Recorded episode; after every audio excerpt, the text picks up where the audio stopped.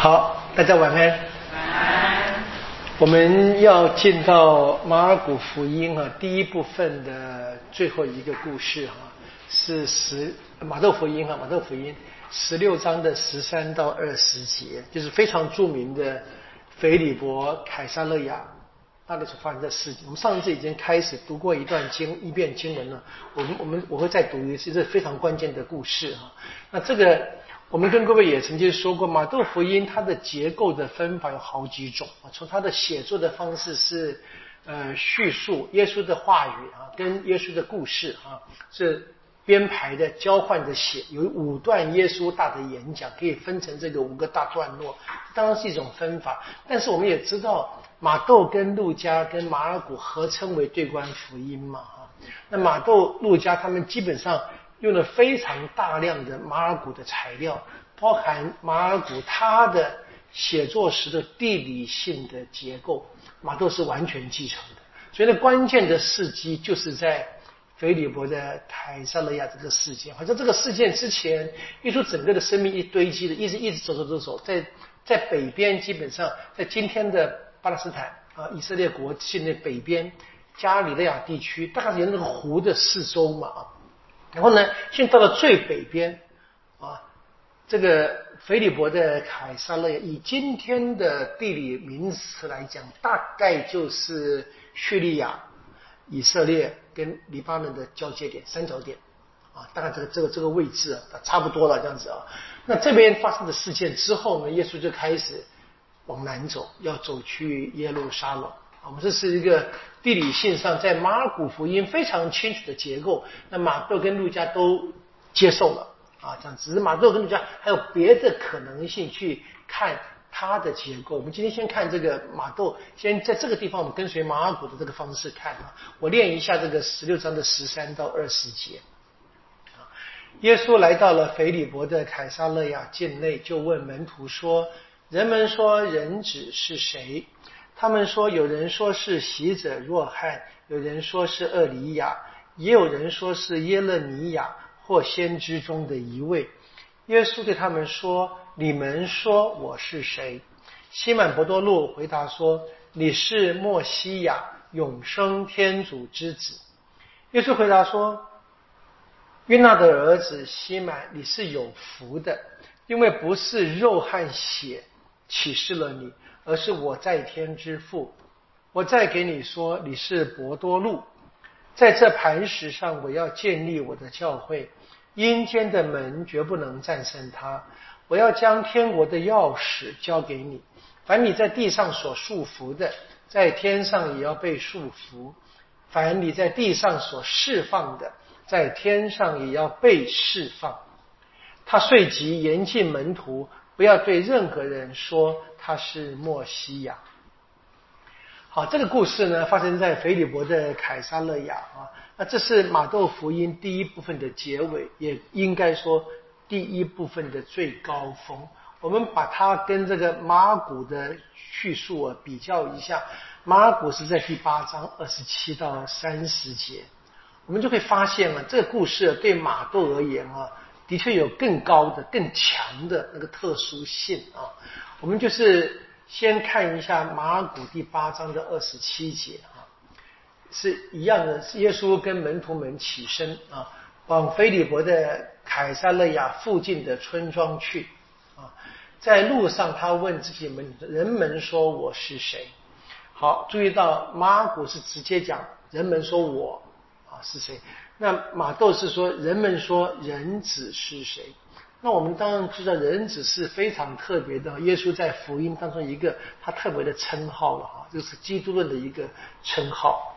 好，然后呢，在马古的第二十八节答复是啊，他们回答说，喜是喜者若翰，有些人说是厄里亚，还有人说是先知中的一位啊。在马窦福音里面，除了这个。若翰跟厄里亚还多了一个耶勒米亚，啊，这是马窦多加进去的一个小的一个名词，一个人物，我们也跟他熟悉的哈。好，然后呢，耶稣用他们说：“你们说我是谁呢？”好，这个时刻马窦是一样的了，啊，所以很清楚。你看，马窦是把那个我跟人子画等号的，啊，很清楚。你知道，马窦是非常强的谈基督论的问题。那马古你还可以说，就是耶稣，耶稣问问自己嘛，人们对他的感受啊。所以可以看见，其实这个小地方可以看见马窦那个神学性是比马尔古更更强的啊。好，那么伯多禄回答说：“你是莫西亚。”好，耶稣就严禁他们不要向任何人谈及他。好，伯多禄答复了：“你是莫西亚。”短短的一个一句话，然后呢，故事就结束了啊。那马窦我们知道，耶稣的回答呢，啊，除了说莫西亚以外，还说你是永生天主之子。当然是讲天主子，又 又是一个非常独特的耶稣的头衔，又是称号，或者讲耶稣身份的本质。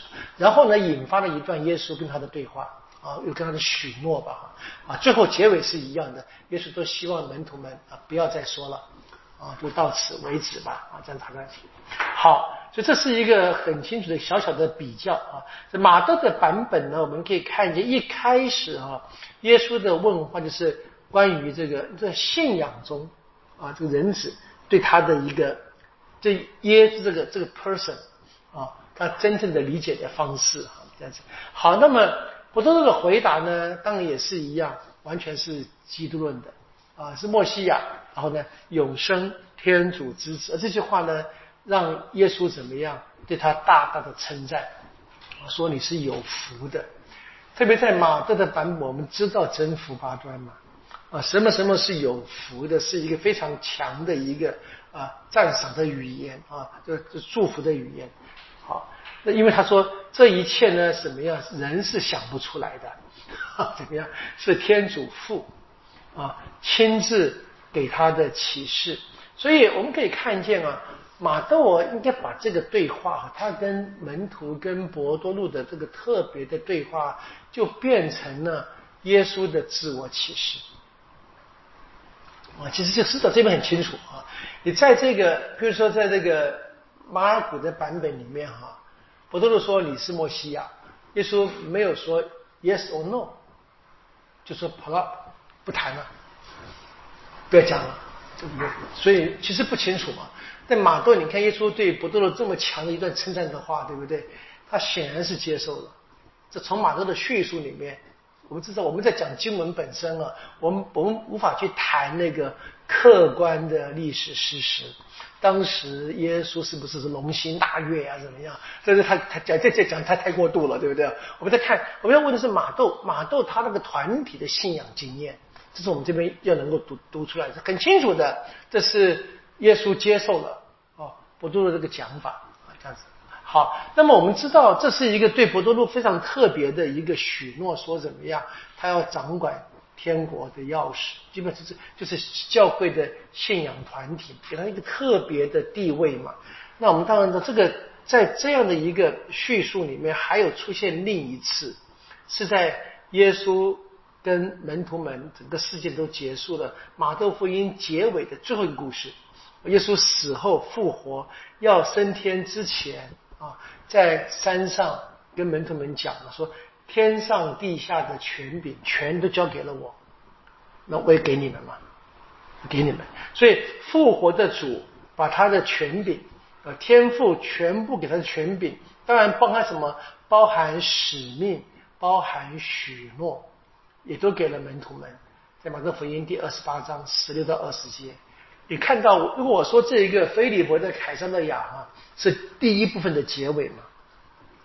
那二十八章的十六到二十节是第二部分或整部书的结尾，那还是一个相对应的写法啊，就谈的是非常清楚的，是天主的权柄给了耶稣，耶稣呢给了门徒，包含耶稣的使命跟耶稣对门徒们的种种的许诺，所以我们看见了这边。马窦福音十六章十八到二十节，耶稣对于博多禄的许诺，啊，就因着复活的主得到了真正的实现，啊，因为耶稣耶稣的复活已经很清楚的看见什么，阴间的势力是不能够战胜天主的，所以阴间的势力、阴间的力量，一切跟神作对的力量是不能够战胜天主的，当然也不能够战胜什么？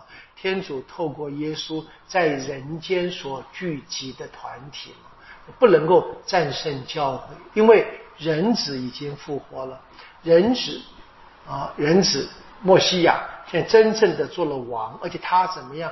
他许诺要天天跟教会在一起嘛，他已经复活了，不会再死，所以他。永远都在，那么什么话？换教会一直都会在，啊，永远存在，一直到什么这个世界的完成，或者说这世界的终结嘛。所以你在这个，你在你那么懂这个信仰的话，你也可以发现嘛，这个十六章的这个菲利伯的凯撒利亚故事，是对着那个耶稣在复活的主在山上许诺的故事。啊，不过我们知道啊，在复活主的结尾的时候呢。在那个复活主的叙述，马可福音的结尾呢，就没有再提到啊，特别把博多禄凸显出来了啊。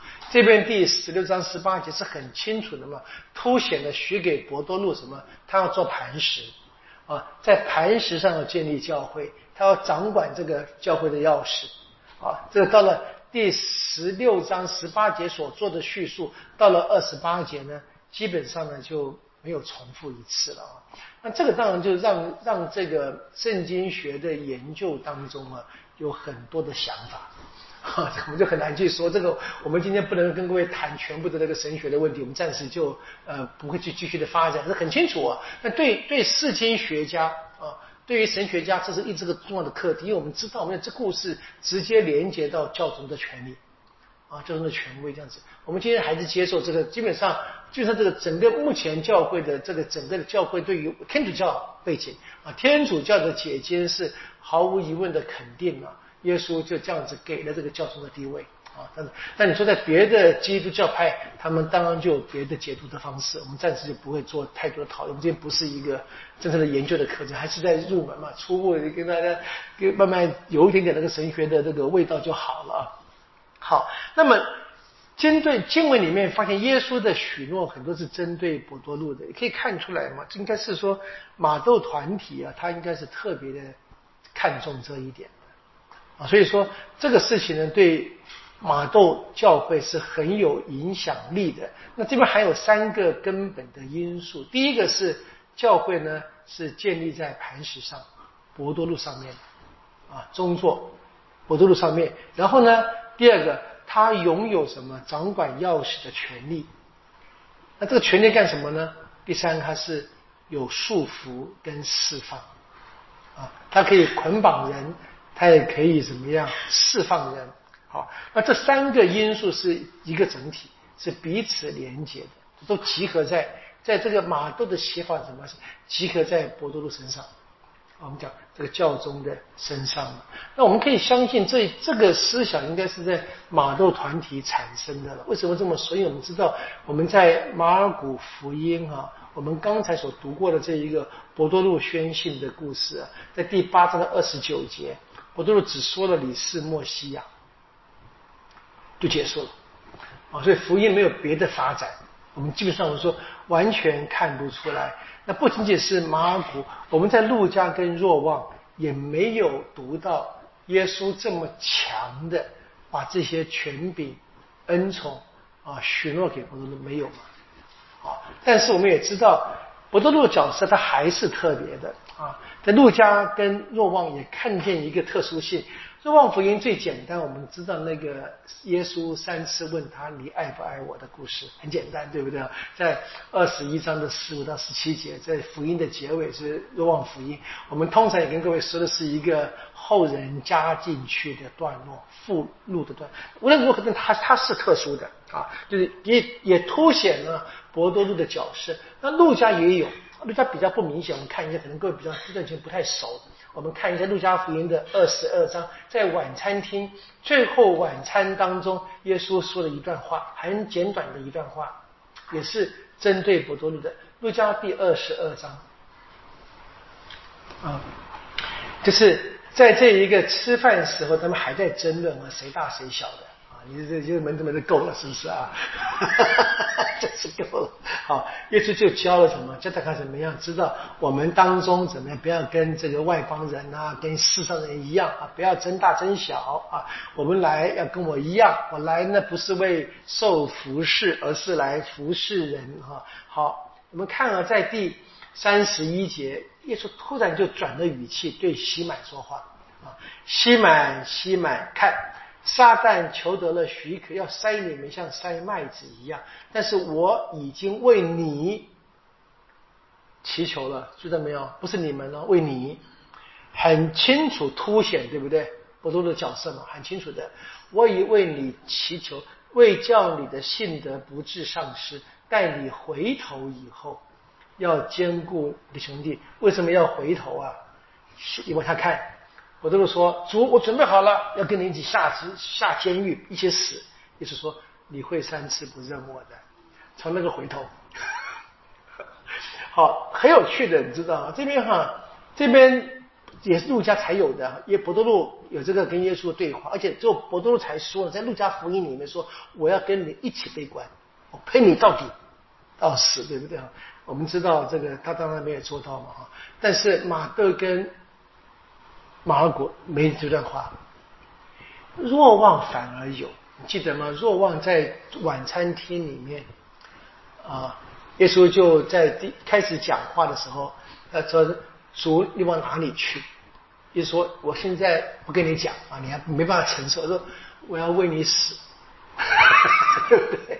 一样的话啊，这个意思可以注意到很很有趣的。我们我们我们常常说的是对观福音和。马尔谷、马窦跟路加跟若望福音，他们的材料是分开的，啊，就是他们他们的传统来是没有什么连结的。可是就很多小地方，就发现好像只有路加跟若望有很多是有有关系的。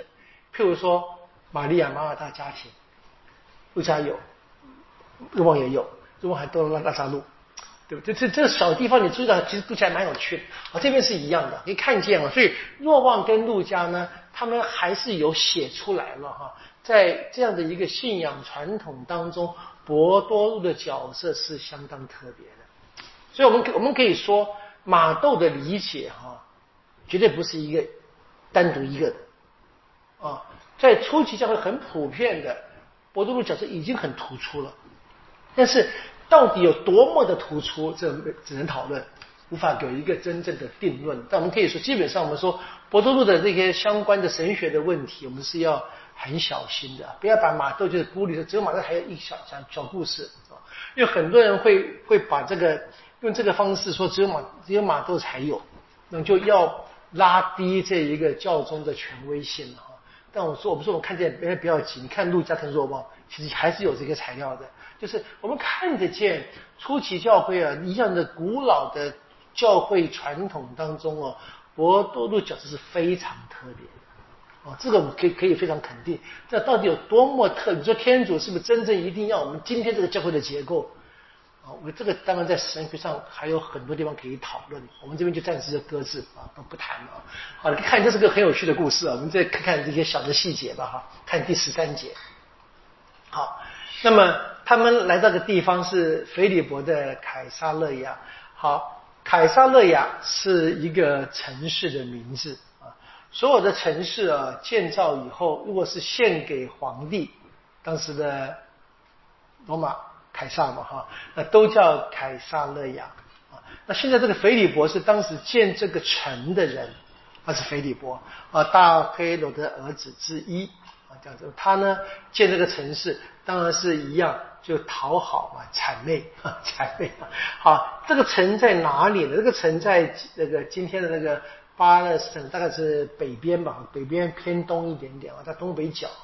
它的名字本来叫帕尼亚斯啊，帕尼亚斯啊，那今天称为这个巴尼亚斯啊，这个以我走嘴不重要了啊。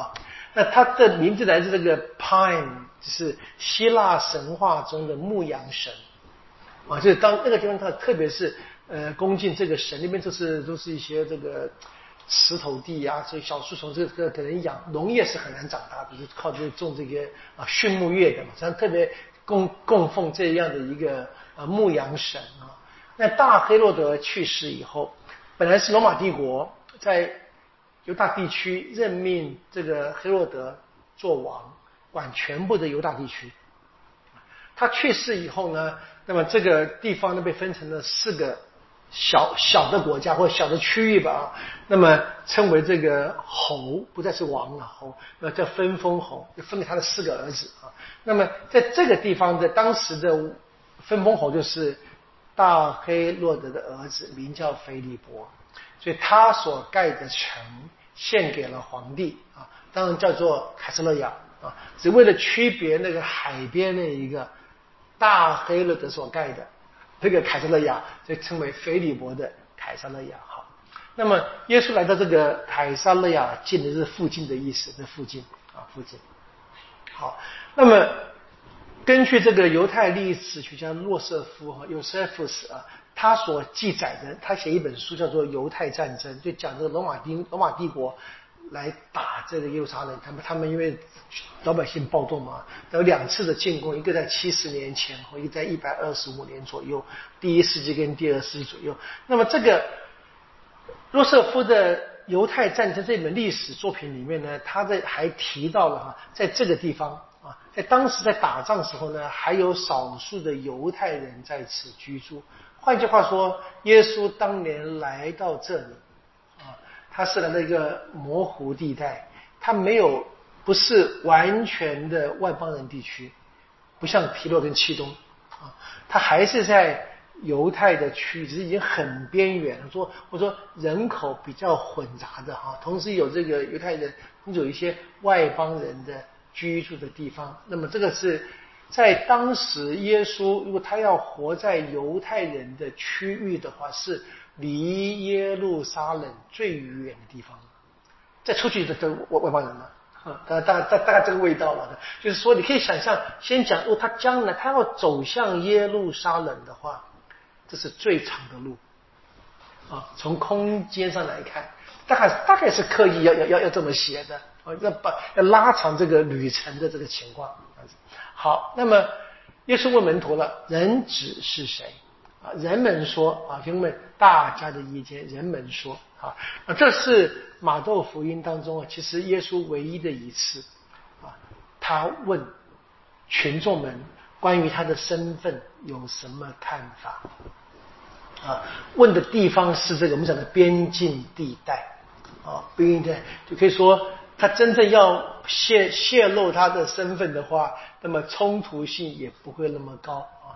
那我们想，这个大概历史性来看，也应该是应该是有相当高的可信可可信度啊。他当然知道，他要这样子随便谈他的，不论是他的他自己的那个自我领悟，群众对他的看法，以为我们知道，大家认为他真的是神派来的。就像老百姓谈墨西亚，我们知道墨西亚这个字啊不必直接连接到神性，因为凡是被抹了油的，都叫墨西亚嘛。那如果说群众们这么样的拥护他，都一起说他是相他是墨西亚的话，啊，当然就是救主，来带领老百姓，至少是怎么样抗暴或者是起义，啊，要要开始什么独立战争，大概这个味道。所以当然是要这个要很偏僻地方，避免这个引发那个太强的这个狂热分子发生什么特别的难以失控的场面嘛。所以它历史性应该是。可以被接受的了好，那么这边呢，马窦就直接加上了这个头衔“人子”。啊，人们说人子是谁？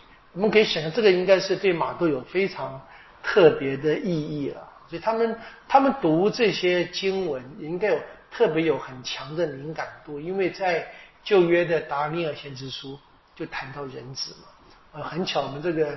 前天我们过八月六号，耶稣显荣节读经一就谈到那一位人子啊，这个最最古老的圣经的连接就出现了啊，这个地方好，所以很清楚的在经文的这个叙述层面上面呢，我们知道耶稣还是人，世上的人。我们说世上的耶稣啊，就他的真实的身份呢，还并没有真正被人认出来。换句话说，他的真正天主子的身份，就在神性上，用若望福音的话说：“我与父原是一体。”这样的话，这样的内涵还没被认出来啊。好，那么门徒们的回答啊，而有人说呃是喜者若翰，有人说是厄利亚，又有人说是耶勒尼亚啊。是，或者是先知中的一位。好，这个若汉，我们其实不用再多说，我们都读过，在第十四章他被砍头的故事，还有之前这个被这个当做耶稣的前驱，然后的大黑洛德还就是还担呃黑洛德王还担心他把约翰杀了，担心是好像是约翰复活，耶稣是约翰的复活一样。好，这个就不用再多说。那厄里亚呢，是来自于这个犹太的传统信仰对于马拉基亚先知书的理解哈。马拉基亚先知书第三章就谈到了嘛，这天主来之前呢，会派一位先知准备道路。然后呢，在马拉基亚第三章的结尾哈，第三章的二十三跟二十四节啊，就讲了这一位先知就是厄利亚啊。所以根据马拉基亚第三章的二十三跟二十四呢，当时的犹太人都在等待，等待啊，厄里亚要来。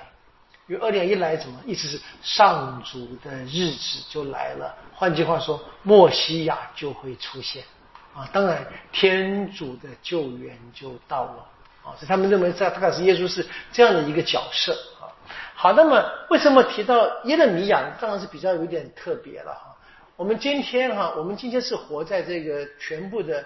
圣经事件之后，包含这个新约都结束了嘛？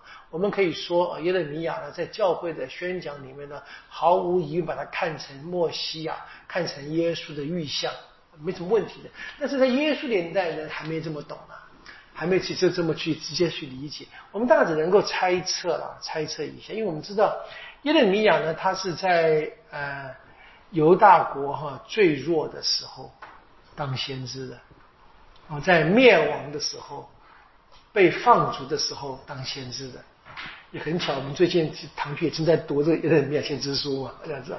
好，而且在马加伯书哈，马加伯书下第十五章十四节提到什么？那个犹大马加伯呢，曾经在神事当中看见耶勒米亚，而且呢，什么样说这个先知呢，常常为百姓跟圣臣祈祷。当然，这是一个后来后来的可以连接。犹太人呢，犹太人因此他们怎么样？他们希望希望啊能够打胜，能够战胜那个压迫他们的罗马人，就像当年啊，当年马加伯在这个神事当中看见什么呀？他们可以战胜那个压迫他们的希腊人一样的，大概这个类比，不然我们就很难去想象为什么有这个耶勒米亚的这个出现。不过，这我想这也不是什么太严重的这个重点啊，这样子。好，那么十五节，耶稣对他们说：“那你们说我是谁？”好，所以注意到，先是问人们说我是谁，或群众说我是，现在是你们说我是谁。然后呢，西满伯多的回答说：“你是莫西亚，永生天主之子。”所以可以看这个这个。问话的对象也是慢慢的缩小嘛，啊，最后讲话更是很清楚的。最后到了第十六节，我们看见啊，几乎变成什么？博多禄跟耶稣的对话啊，这个味道，你看这个这个这文字的，你你你要有要有点那个文字的想象力啊，这样子可以变成一个很简单，变成这个本来是一个呃群众性的意见，你说这个什么民意民意调查好了，啊，这调查民意，现在是怎么样？一个人他的信仰宣誓啊，很清楚的。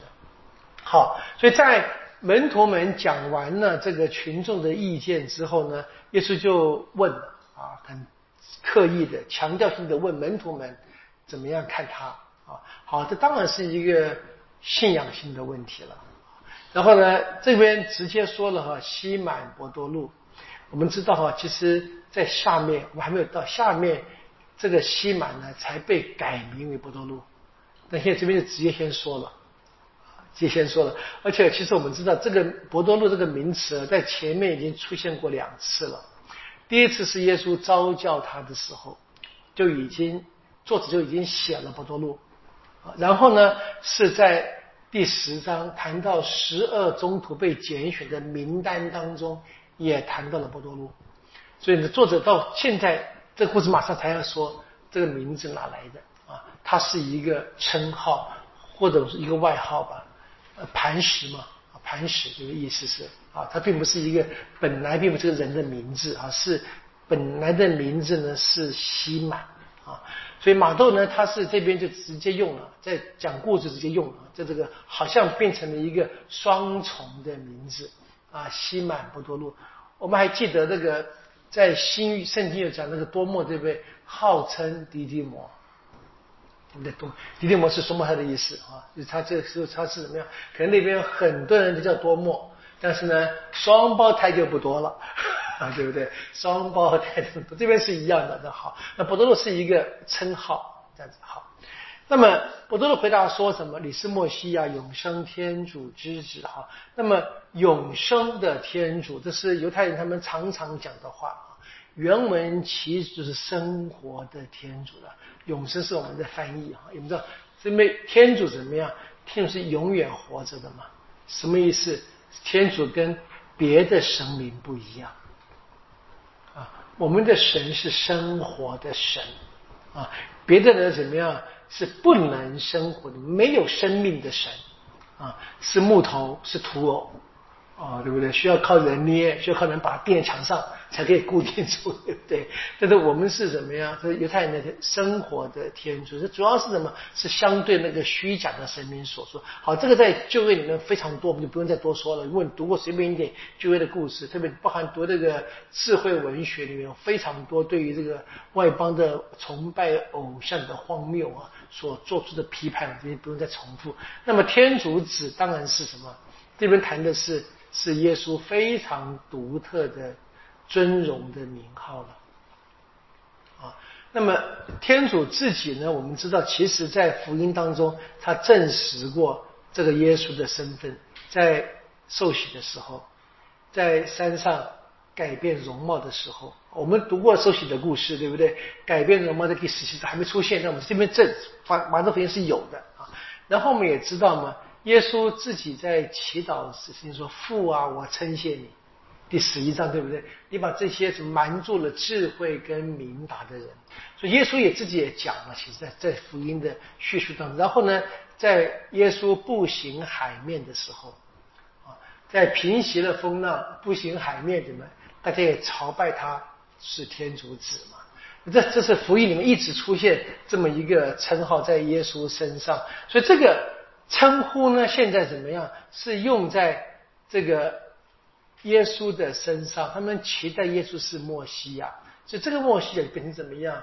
就非常独特了，不是传统当中的所有的墨西亚其中之一，而是一个独一无二的墨西亚啊！所以这边怎么样？承认他的圆满的生命啊，是跟天主在一起的。所以他的行动，他的话语是带来救恩的。就从这边我们可以看见啊，你谈到这个永生的天主啊，生活的天主，就会知道，那么这个也不会死的，就死了要复活的。就已经看见那个复活的那个那个记号啊，那个一那个力量或者那个影子已经埋在里面啊。这个这文字上面可以应该可以这么懂啊。好，那么耶稣就回答说了啊，约纳的儿子西满。啊，你是有福的，也不是肉和血启示了你，是我在天之父。好，这个有福的称赞很有福，这是犹太语言中常见的一个语法，当然是一个很高兴、很充的一个称赞啊。好，那么介绍西满，他是谁？他是约大的儿子。我们就说这个名字哈，在犹太的时候，你常常会加上父亲名字。很多重复嘛，加上那个父亲啊，那你说这个父亲的名字会不会重复呢？当然也有可能呢，啊，但是你说环境这相对就小了很多，因为我们生活圈子比较窄嘛，啊，一般人说的不会说那么大，所以就至少这个会比较更明确的定义哪一个人。好，约纳约纳约纳啊，这边所谈的约大概是这个呃一个。呃，很特别的一个阿拉美文的方式了啊，在比较完整的希伯来文就是若翰约翰的死啊，原来是一个阿拉就是一个缩减的一个讲法而已啊。那犹太传统是有习惯上在人的名字里面会加上父亲的名字界定啊，就更去界定在谈谁。好，那么现在是帮助读者明白了哈，明白。那么博多禄呢怎么样？其实不是耶稣那个。呃，西满的名字，他真正的名字就是西满啊。心满，或者说约纳的儿子心满。那血和肉呢，当然是一个很特别的一个表达方式，表达这个人性的存在啊，人性当然而且是非常物质性的，或者说在散族语言里面是强调这个自然人啊，这自然人就是没什么太多的我们讲那个精神层次，这暂时是不不不不谈的，谈的非常简单的。好，就谈的时候，当然说这边他所得的启示呢，不是来自于人。好，那接着就说了，我再给你说啊，你是博多禄，或者说你要叫做博多禄啊。这边谈的是你是，当然是一个 be 动词的用法，当然是更强烈了嘛。你等于 这样的，你是博多禄，然后呢，我在这个磐石上要建立我的教会，阴间的门不能。战胜他，好，我跟各位大概也曾经讲过了。博多洛，我这边这个通常会加上一个著名是磐石的意思嘛。那博多洛这个字，这是希腊文是 Petros 啊，Petros，它的是个阳性的名词，因为博多洛是男生嘛，不能用阴性名词啊。那这个字呢，Petros 这个阳性名词改成阴性就 Petra 啊，Petra 才是磐石啊。Petros 本是小石头，这蛮有趣的，好像啊，这个我也不不不明白为什么，就是在在很多的古代语言哈，也是就是这比较强大的人尝试用在用阴性名词，像德文一样，德文那个讲那个海嘛哈，就是 d c 啊，讲湖就 d c 变成变成阳性了。啊，同样一个字啊，可以当湖可以当海，但你就要讲海阴性名词。讲湖边阳性名词，就是很就是很多这种例子，蛮蛮蛮有趣的。这边也是一样，就他当然我们说，因为耶稣给他改名字，他当然我们相信相信他是要谈到下面嘛，他在磐石上要建立教会，那把他当然是这个名字是给不多，但也不都是男生嘛。不能把这，现在我们是不管是男生女生，对不对？还还讲两性平权，吵半天，对不对？这以前没这个问题的啊。就男生永远是阳性结尾，O S，再用英文来拼的啊，Petros 结尾啊，这是这个他的名字的这个真本的耶稣改的这个来源，这样子。好，那么我们要问呢，到底什么时候博多的被改名字啊？是这个时候吗？哎呀，不好说。啊，其实真的不好。我们知道，因为前面就一开始就好几次，包含在这个耶稣招教伯多禄就已经用用那个名字讲法了，做就这么写了，怎么真的很难说。但怎么可以说，我们可以相信是他的确被改了名字啊。譬如说，另外一个例子是雅各伯跟若望也被改了名字嘛，对不对？叫托尔纳格。什么雷霆之子的意思，对不对？在马尔谷第三章的十七节啊，这是好改了名字。那我们就是要顺便提一下吧，就是保禄跟扫禄啊，不是改的名字，它本来就是两个名字啊。在保禄作为一个罗马公民呢，他应该有三个名字的，就是罗马名字三个名字。我们说包含有我们说 middle name 啊，有 first，有 middle，有 last name。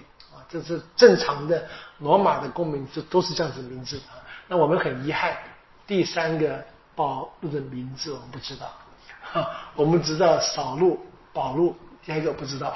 好，所以这这个要注意到啊，并不是很多人会以为说，呃，这个保禄啊骑着马大马士革被打烂了，改的名字啊，那是，哎，好吧，民间传说，不是真实的。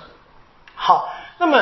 这个是博德禄，我们今天是按照语音来翻嘛啊，这样子好。那么在这是希腊文啊，在阿拉美文呢是克法。我们记得在格林多前书十五章啊，保禄他谈到这个，他说耶稣的复活的显现，首先显现给克法，这是博德禄的意思，用磐石也也没有用名字了，也没有用西满啊，就是用用用那个称号，好。好，这个是阿拉美文字讲法的，好。那么关于这个希腊文，因为他们当时在新约都是用希腊文写的嘛，所以整个的情况里面就用，所以这这个是 Petros 这样子。好，那么这个名字当然是一个充满了象征意义的，所以耶稣许诺啊，他要建立教会，那教会怎么样？当然建立在稳固的磐石上。我们还记得这有个连结是在三中圣训的结尾，对不对？听天主的话，听了这个山中圣训，而且怎么样，照着实行的人，就像怎么样把房子建在磐石上，我这大已经有这样的一个预备了。那另外的这个这个磐石的图像啊，也也曾经被借用在这个亚巴郎的身上。这个比较稍微有点差别，我们都读一下，在伊莎伊亚五十一章，这蛮有趣的一个小小的连接，能各位看一看。当然，这个从的中文的翻译就是会有一些这个小小的出入了，因为我们在翻译上，在中文上有时候就是没有那么精准去去比照每一个情情节啊。好，第五十一章第一节，伊莎伊亚说：“你们追求正义、寻觅上主的人，请听我说。好，天主讲的神谕，透过先知讲啊，你们要细查那岩石。”你们是从那上边凿下来的，要细查那石穴。你们是从那里挖出来的。哈，讲这个天主的子民从哪来的了？哈，第二节说了哈，你们要细查你们的父亲亚巴郎和产生你们的沙拉，因为当时呢，我招叫他时只有一个人。啊，这个其实是连结的讲法，重复讲法啊。就这边这第一节应该一起懂的，就他们当时把这一个。这个岩石呢，也是类比到就比尼在亚巴郎的，和亚巴郎比尼到岩。那这个岩石呢，在希在希腊文的圣经呢，也就是 Petra，也就是磐石啊，大概是这这个这个连接。所以我们可以知道，可能当我们就说就会有这个例子了，那是不是很深的影响新约呢？这不能够百分之百证明，大概应该是可以，我们会习惯会这么想。就是这些人在写作的时候，跟我们当今人写作一样，会引用很多典故嘛，啊，过去讲话的方式，所以过去有类似的讲法，我们可以找到的话，就更容易知道我们了解哈这些新约作者或者耶稣当时生活的情境，他们用的一些语言，就是不是那么随性出来的，他们也是活在一个现实的人文的环境当中长大。就他们过去祖先的语言，他们会继续使用嘛？我们本来是这样生活的，所以我们找到这个连接是蛮蛮好的样子。好，当然不是我找的哈，我是读的读到的书，就是很简单。好，然后呢，我们看接着就是说，那这个呢是怎么样？这个磐石上面要建立教会，那这个教会有多么的强大呢？怎么他说阴间的力量、毁灭性的力量、死亡的力量？跟神作对的力量啊，都不能够战胜的啊。所以这边谈的这个教会，怎么是指天主的团体，天主子民的团体是神圣，但是耶稣他所聚集的是在这边在旧约就是天主子民，现在是新约啊，耶稣所聚集的人，我们可以看应该是包含什么？前面耶稣派门徒们传福音是说，我来是为什么？为以色列家迷失的羊啊，这些通通聚集在一起。那么在新约的作品，它当然是一个比较开放性团体啊。所谓开放，是他接受一切，愿意接受耶稣召教的啊，愿意接受耶稣邀请啊，跟随耶稣的人。好，这个团体呢，这是已经跟耶稣连接在一起。我们先跳到福音的结尾啊，耶稣跟他天天在一起。这个耶稣是不会死的，因为他已经复活了，所以这教会就不会不会灭亡啊，很清楚的。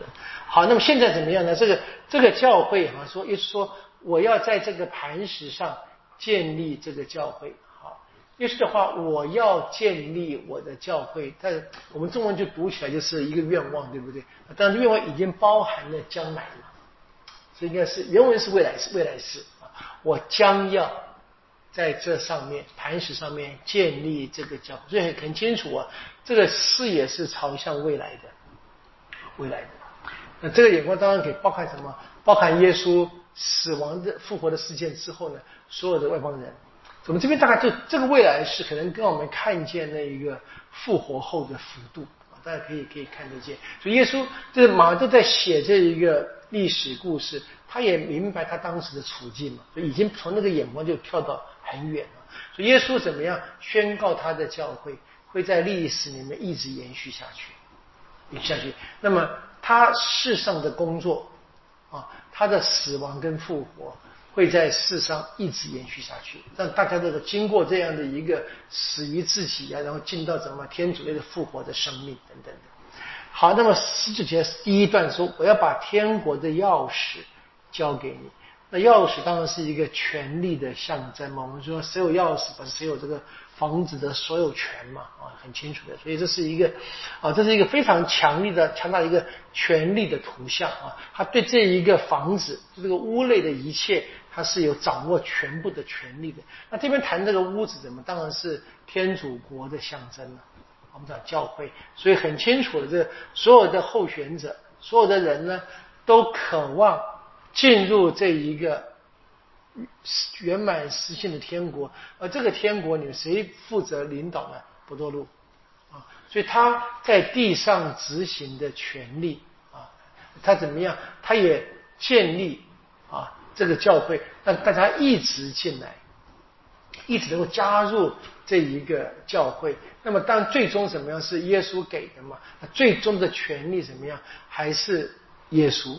所以，博多禄在运用这个权利的时候呢，必须跟耶稣完全一致，啊，这不是脱离的，啊，是在这个在这个信仰的宣认上面，啊，相信耶稣是天主子，永生天主之子，那在在耶稣的托付之下，就完全符合耶稣的心意的，那这是谈的服从。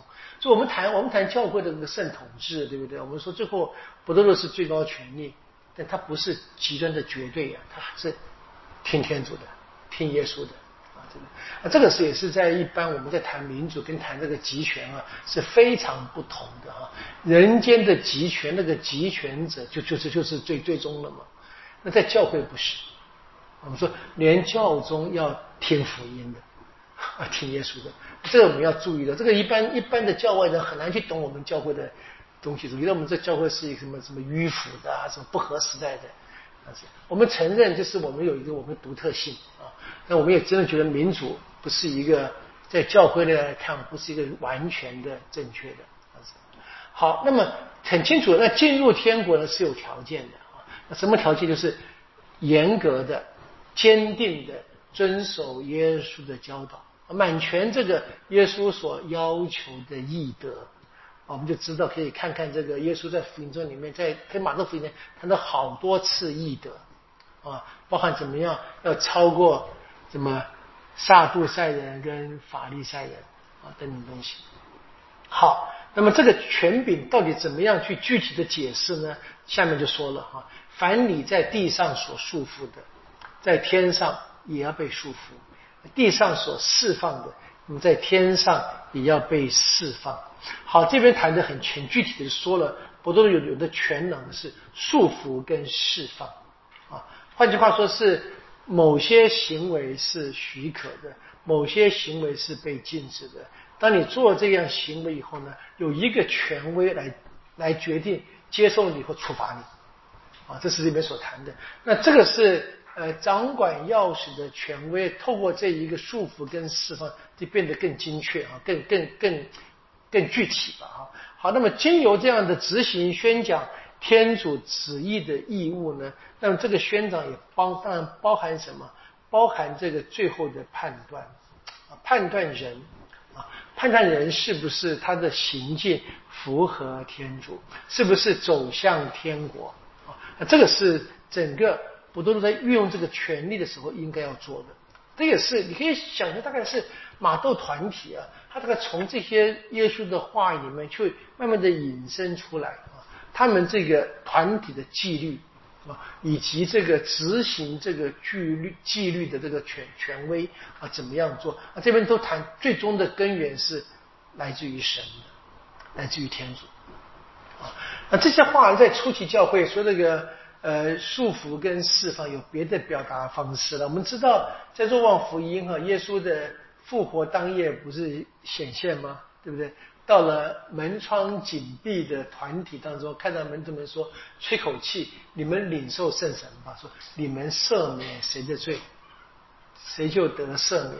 对，你们如果存留谁的罪，就被被存留嘛。”所以有别的讲法，就在这边，在在这一个若望福音就非常直接谈到赦罪或不赦罪了，啊，当然那是非常直接的，比较就宗教性的字眼了。那这边这个马窦福音比较稍微宽广，但还是有这个法律的这个意味在里面，的是很清楚的。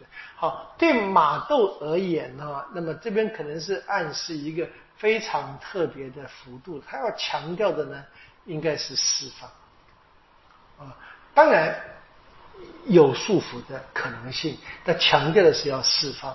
我们可以根据耶稣说：“我来什么是遭罪人嘛？”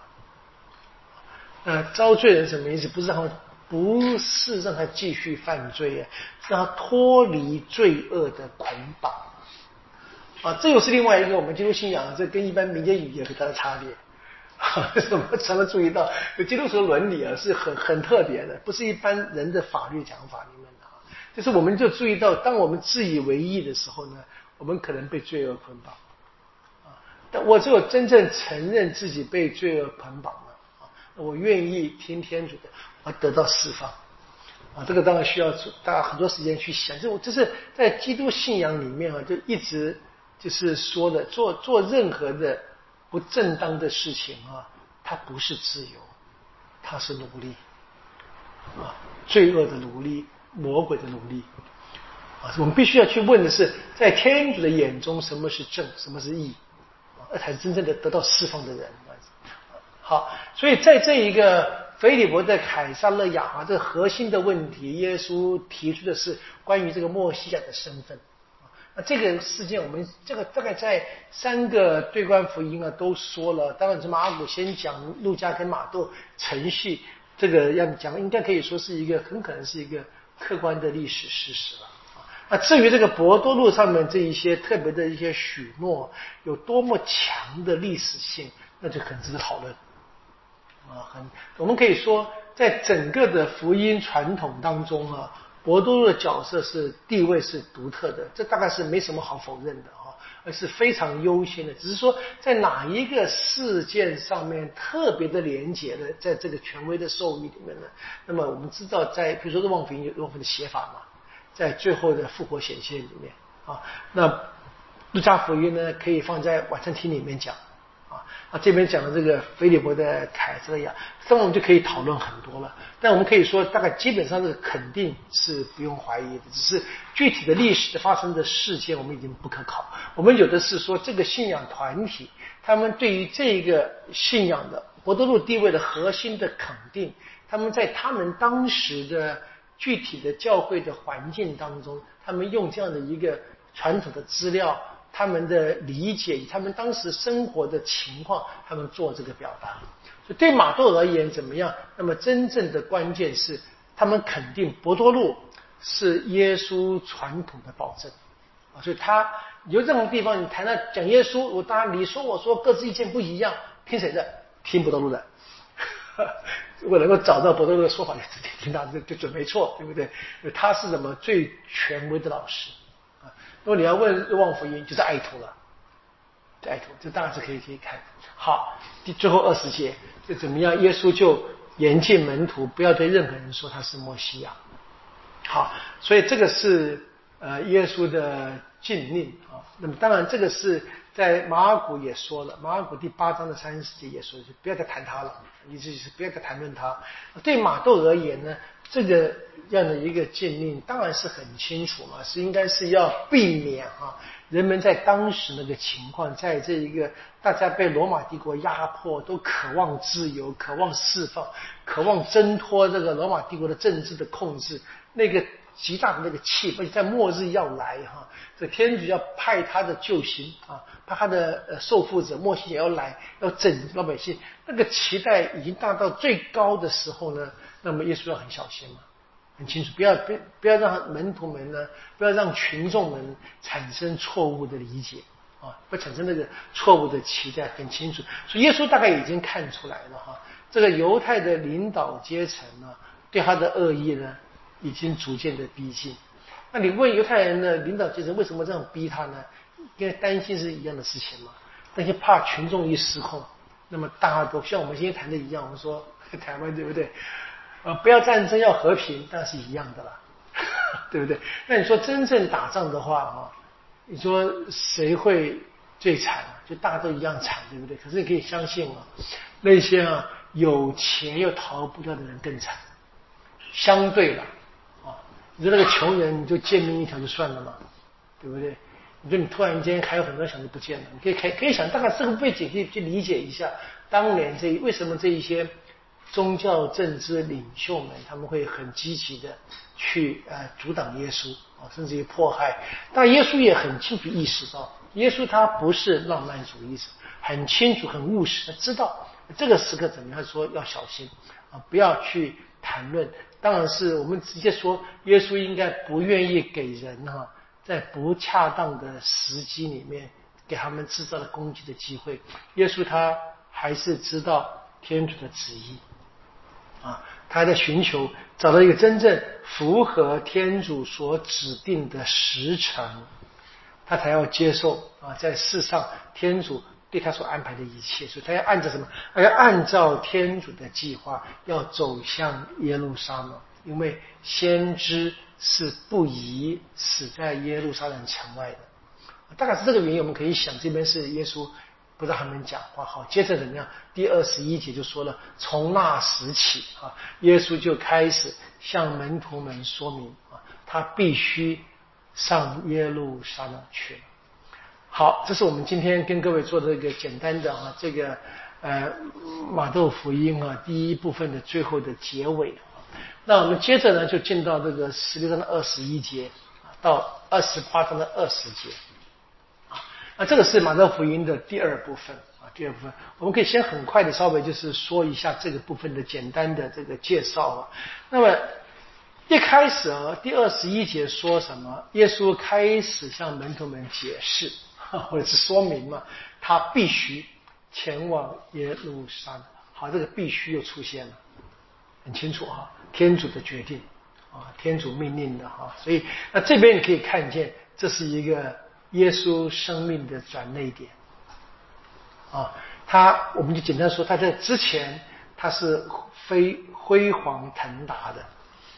对不对？现在怎么样？他要解释，他要去耶路撒冷，而是受苦嘛？那这个这条他必须往耶路撒冷去。那这个旅程，这个道路呢，是把他带入苦难，带入死亡。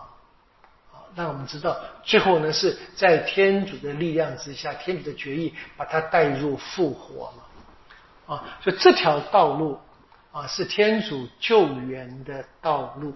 那么现在呢，只启示给门徒们，也是跟门徒们解释。但我们知道，他也启示给后来的教会，给我们今天在读经的人。啊，这很清楚。好，那我们可以看看那个材料。我们知道，在这边还马都还是跟随着马尔谷一样的哈，把这一个呃从北边的加里利亚生活做个结束，开始往南走。那么在这段路，在走到耶路撒冷之前，我们叫旅程。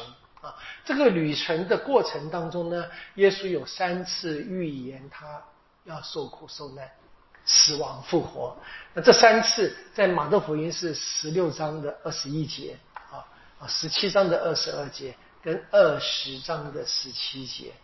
好，那这那这三个这三次的苦难预言呢，就成了这个这个大段落，这个旅程段落很好的分段的标志，分成三段。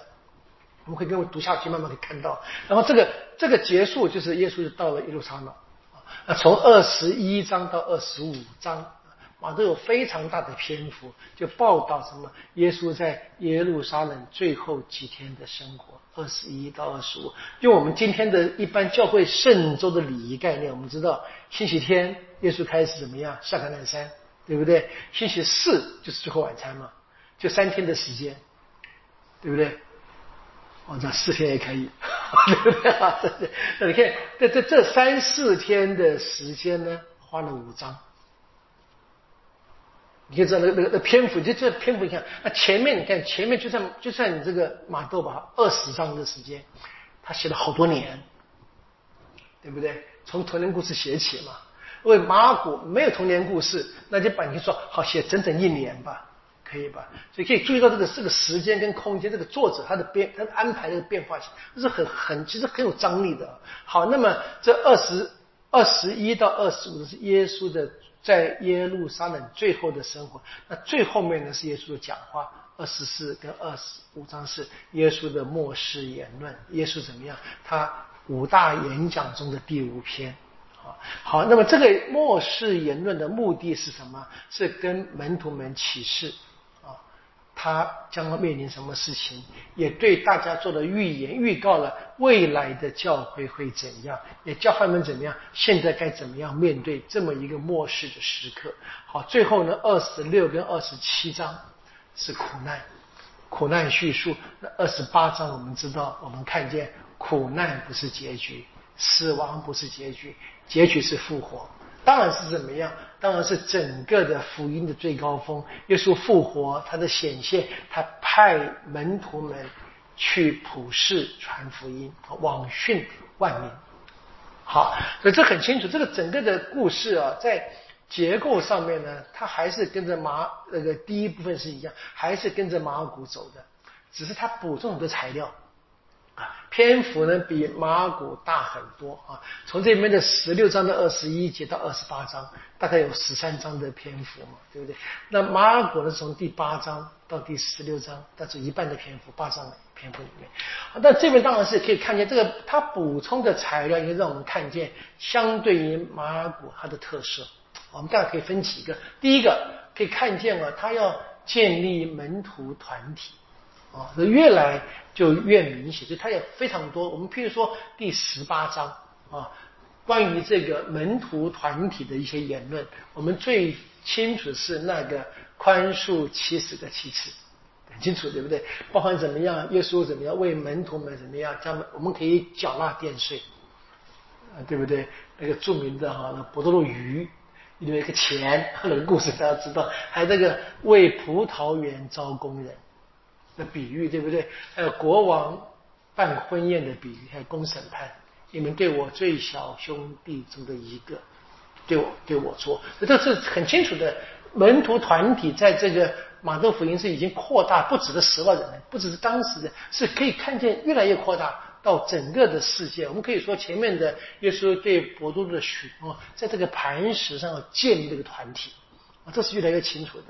这第一个，第二个我们可以看见，那么从这个接下去的路程开始走也是一样。那么这个整个的犹太的领导阶层呢，对耶稣攻击是越来越强烈的，那很清楚的。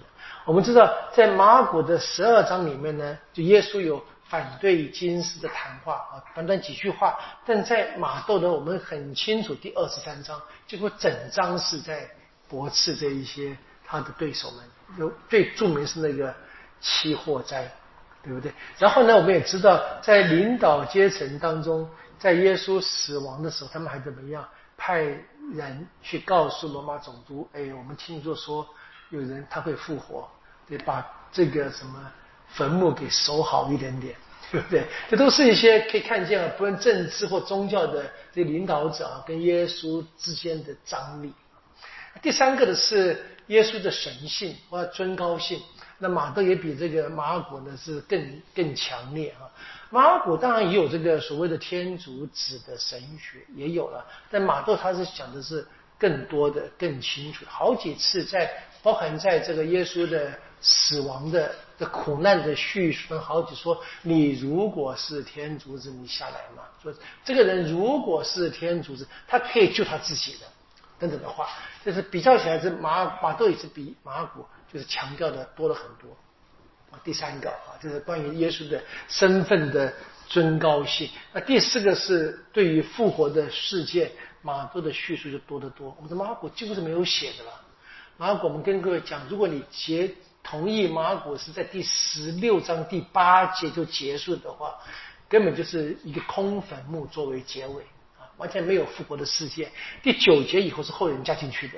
那马窦就很不一样，而且包含马窦怎么样？马窦一开始就说，这个妇女们来的时候呢，在别的福音说他们担心，哎呀，这个怎么办？墓门口大石头，对不对？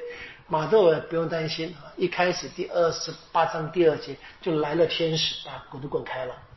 天使啊，第二十八章第二节，然后怎么样？在马窦一开始就说了，耶稣显现给那些妇女们，啊，给他妇女。然后呢，耶稣也显现给门徒们，就在最后的结尾的部分里面。然后呢，耶稣在死亡的时候怎么样？坟墓自开，对不对？那些长年的人。那些圣者身体就复活了。这写的蛮特别的，耶稣还没复，他们先复活了，就是可以看见，就是对这个复活的事件啊是非常强大的一个表达了哈。那这些东西，这整个的福音的结尾的故事，在马窦的安排是很美的，他因为他安排了一个童年故事嘛，就相对于马尔谷，就是马尔谷没有的一童年故事。然后呢，一样在耶稣在马尔谷没有的复活呢，耶稣安排了一个结尾，所以一个 prologue，一个 epilogue。啊，在马窦福音里写上这东西。